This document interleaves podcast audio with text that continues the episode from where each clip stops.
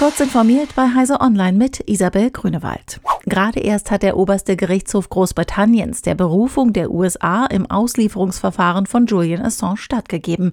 Jetzt berichtet das Wall Street Journal, dass der WikiLeaks-Gründer nicht in strenge Isolationshaft in einem Hochsicherheitsgefängnis gehalten würde, sollte er ausgeliefert werden. Das hätte die US-Regierung Großbritannien versprochen. Im Falle einer Verurteilung in den USA dürfe er seine Haftzeit sogar in Australien verbringen. Rechtsexperten zeigten sich überrascht von dieser Zusage. Ein solches Versprechen, um eine Auslieferung zu erreichen, sei ein Bruch üblicher Regeln. Apples letzte Version des WLAN-Routers Time Capsule, die seit 2018 offiziell nicht mehr angeboten wird, steht noch bei vielen Nutzerinnen und Nutzern. Auch die damit mögliche Backup-Funktion via Time Machine wird oft weiterverwendet, weil sie sich in Mac-Netzwerken sehr einfach verwenden lässt. Ein Datenrettungsunternehmen warnt nun allerdings davor, dass es bei den veralteten Geräten zu schwerwiegenden Festplattenproblemen kommen kann, die zu Datenverlust führen.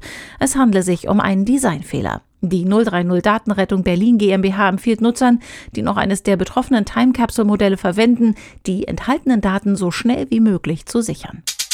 Der Elektroautohersteller Electric Brands hat den nach eigenen Angaben voll funktionstüchtigen Prototyp seines modularen Gefährts X-Bus präsentiert. Bisher sind die neun verschiedenen Varianten des Leichtfahrzeugs vorläufig konfigurier- und bestellbar. Der X-Bus ohne Module, genannt Freedom, kostet 17.380 Euro. Die teuerste Variante ist mit 29.480 Euro der voll ausgestattete Camper. Der X-Bus soll in Itzehoe gebaut und ab Mitte 2022 in Serie ausgeliefert werden.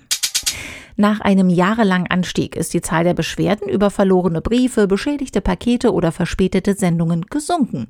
Man habe im ersten Halbjahr 2021 knapp ein Viertel weniger Beschwerden bekommen als im Vorjahreszeitraum, teilte die Bundesnetzagentur mit. Warum, ist unklar. Möglicherweise hängt es mit den umfangreichen Investitionen der Branche zusammen, wodurch die Qualität der Dienstleistung wohl stieg.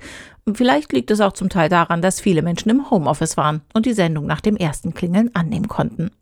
Diese und weitere aktuelle Nachrichten finden Sie ausführlich auf heise.de.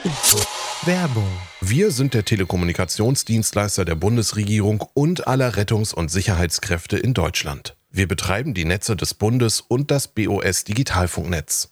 Wir bieten herausfordernde Aufgaben, einen krisenfesten Job und ein familienfreundliches Umfeld mit mobilem Arbeiten und Gleitzeit. Wir sind die BDBOS.